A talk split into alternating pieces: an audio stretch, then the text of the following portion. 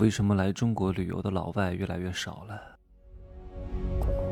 没有事实，没有真相，只有认知，而认知才是无限接近真相背后的真相的唯一路径。哈喽，大家好，我是蒸汽学长哈。我不知道各位有没有注意过一个现象：你现在去那些大城市、小城市，几乎很难见到外国人；你在一个什么三四线城市，真的你很难见到老外的。你在什么北京、上海啊、杭州啊、成都啊、深圳呐、广州啊，你去看一看旅游景点，是不是老外少了很多？就算有，那都是零零星星的。它不像以前，二零一九年之前，各种各样的大巴车带着各种各样的老外旅行团过来。现在为什么少了？现在整体的中国入境游的市场才恢复到疫情前的百分之十五啊，非常少的。为什么？一方面是因为价格的原因，来中国不方便的，他们也要办签证的，很复杂、很麻烦，要审批的流程很多的，而且航班的价格很贵的。航班虽然在恢复，但是依旧没有疫情前那么多，没有那么多就意味着价格很贵。跟团来的话。这些老外都是比较注重价格的，所以他们看跟团游的价格比较高，那干脆就不去了，还这么折腾，何必呢？对吧？平替的方案也是有的。你说中国的美食没有平替的东西吗？在泰国吃不到好吃的中华料理吗？好吃的中国菜吗？好吃的川菜吗？也能吃到，对吧？你说什么那些山山水水的，什么桂林，什么漓江，越南也有啊，泰国也有啊，喀斯特地貌。也有，对吧？所以平替的方案是有的，这是一方面的原因。跟团游的游客，还有另外一个方面的原因，就是那些自由行的游客，有点钱，不在乎机票价格的贵与低啊，但是来中国真的是太不方便了。我们好像在中国生活非常方便，那是因为你有身份证，你是中国人，到哪儿去去都可以扫码支付，非常方便。你也认得清中国字，你也能沟通，真的。作为一个中国人，在中国生活太方便了，以至于我去任何一个国家，我都觉得不方便。哎呀，还要带个零钱包，我去泰国呀、日本呐，还要专门买一个零钱包装零钱，各种硬币啊。我最讨厌硬币了，好脏啊。哎呀，以前还在流行用纸币的时候，我就不喜欢纸币。我这个人还是有点讲究卫生的，因为钱什么人都拿，得了艾滋病的也拿，得了癌症的也拿，得了什么黄疸肝炎的也拿，得了什么红斑狼疮的也拿，什么刚擦完屁股恶那么恶心的人，然后也拿。哎呀，我都觉得好脏啊！所以我现在有时候去那些东南亚国家，我看到他们收完现金之后，手都不洗，继续在那抓面条放在我的碗里。哎呦！那不吃也不行，对吧？那我只能吃，为什么呢？我好歹他至少拿高温消菌，这个杀毒过、消菌过，我是真的接受不了哈。所以我非常喜欢这种电子支付。但是你去国外呢，你在中国习惯了，确实很不方便。到哪儿去，有些地方是没有办法去电子支付的。当然，现在越来越方便了哈，现在真的越来越多了。以前真的。我几年前去的时候还不像现在这样，绝大多数情况之下都是要付现金的。现在我去日本，我就刷个卡，卡也不用刷的，触碰式的，扫一下也不需要输密码的。泰国也是，各种各样的支付，包括他们的自助洗衣房，我是特别喜欢日本的自助洗衣房。哇，他们真的每一个社区都有一个超级大的。所有的人都可以用的投币式的，或者刷卡式的，或者扫码式的这种自助洗衣房，那个洗衣机非常之大，哇，二十公斤、三十公斤、四十公斤的这个洗衣量，我就感觉衣服甩进去，它经过摔打呀、揉捻啊，洗得非常干净，然后烘干十分钟全都干了，哇，那个酣畅淋漓，那个拿出来有一种。这个喷香的感觉，洗衣液你不需要放的，它全部都是给你投好了，你只要把钱放进去，达到它的设定的金额，它就自动开始运转，然后给你投什么柔顺剂呀，投什么洗衣液啊，洗得非常之快。你洗大概十公斤的衣服吧，二十分钟、三十分钟，全部都洗得非常干净，然后呢再加烘干十分钟，全部都结束了，也不贵，大概也就人民币二十块钱左右啊。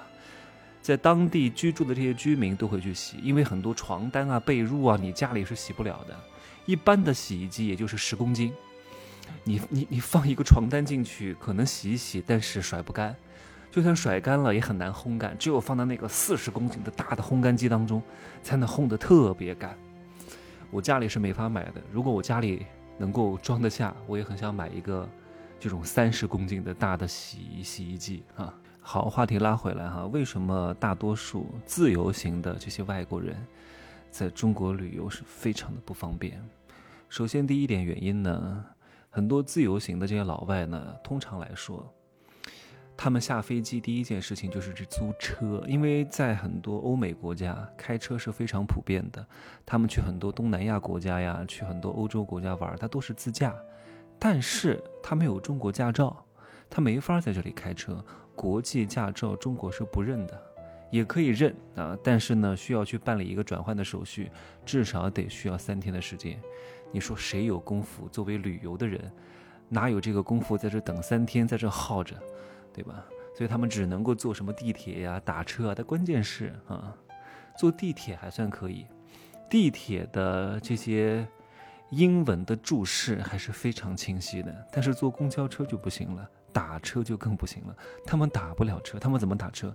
他们也用不了滴滴，他们也用不了什么什么什么什么叫什么 T 三出行，他们也不认识中文，他们也不会输入中文，也没有什么英文版的，据说是没有什么英文版的，对吧？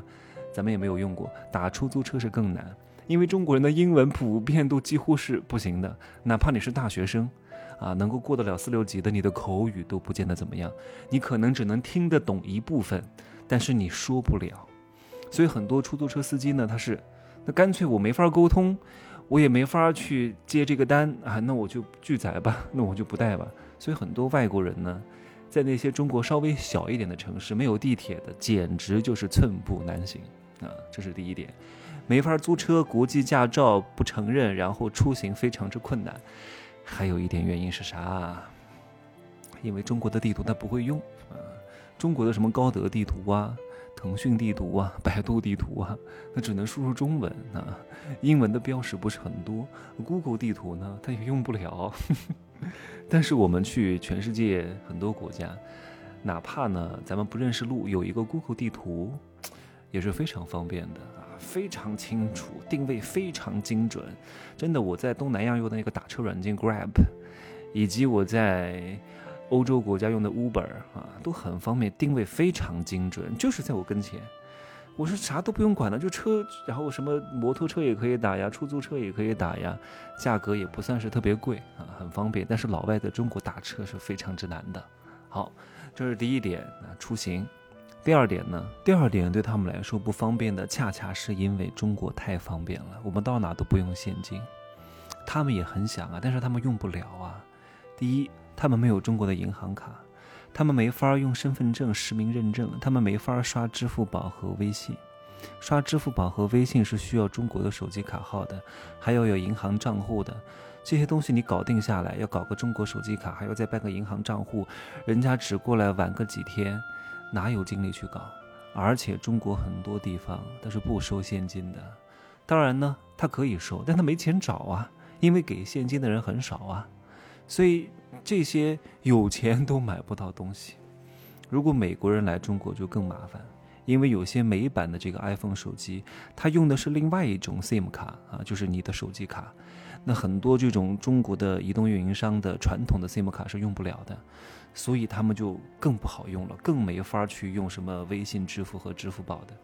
那他们几乎就是寸步难行，没车坐啊，出行不方便，有钱呢也不知道往哪花。你就算用现金吧，很多小商小贩也没法沟通，连 how much 都不知道什么意思。你说他怎么办吧？对吧？不可能天天就在酒店待着呀。他们也是想去一些中国的大好河山的，但是会发现他们几乎很难去到那儿，没有什么途径去。那来这里的成本又高，又麻烦，又复杂，哎呀，又头疼，也没有什么攻略。很多攻略呢，很可能都是两三年前的。因为最近这两三年来的中国来的这个老外还是不多的，这两三年中国也是日新月异，又增添了很多新的东西，所以两三年前的攻略现在也不能用了。那这些人过来就是一脸懵，那干脆就不来了吧。所以在亚洲呢，老外非常喜欢的这几个国家，一般都是什么日本呢、泰国呀、菲律宾啊，或者是什么老挝啊，因为在这些地方啊。Google 地图是可以用的啊。然后出行呢，相对来说也是比较方便的，可以用 Boots，B O O T S Boots，或者是用 Grab，都是可以打到车的啊，也不用沟通，办一个当地的手机卡啊，哪怕不用当地的手机卡，你叫过来可以现金支付。如果你办个当地的手机卡，你是可以绑定你的银行卡，可以在线扣款的，也是比较方便的。还有一点原因，是因为呢，很多老外来中国。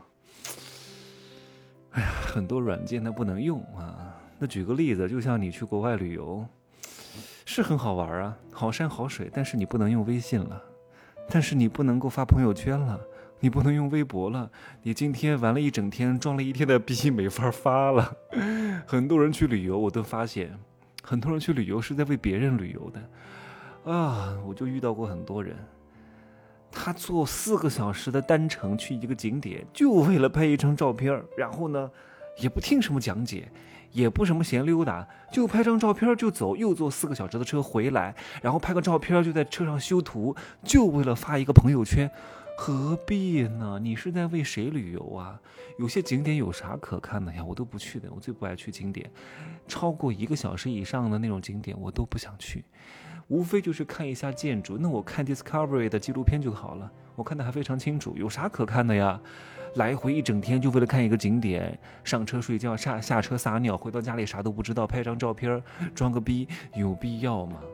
对不对？好，那很多老外来到中国呢，他就没法发朋友圈装逼了，啊，什么呃 Instagram 呀，或者是 他的什么 他的社交账号什么脸书啊，他就用不了了。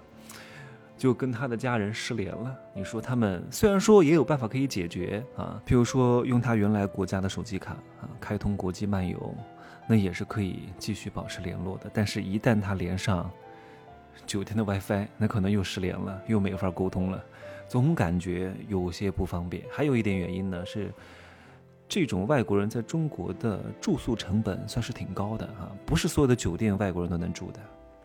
我经常住五星级酒店才可以看到外国人，你住过什么宜家啊？不是宜家，如家、汉庭，外国人是住不了的，不具备涉外资质。只有具备涉外资质的酒店，通常来说三星级以上的酒店才具备接待外国人的资格，他们才能住。通常来说，这种酒店都是比较贵的。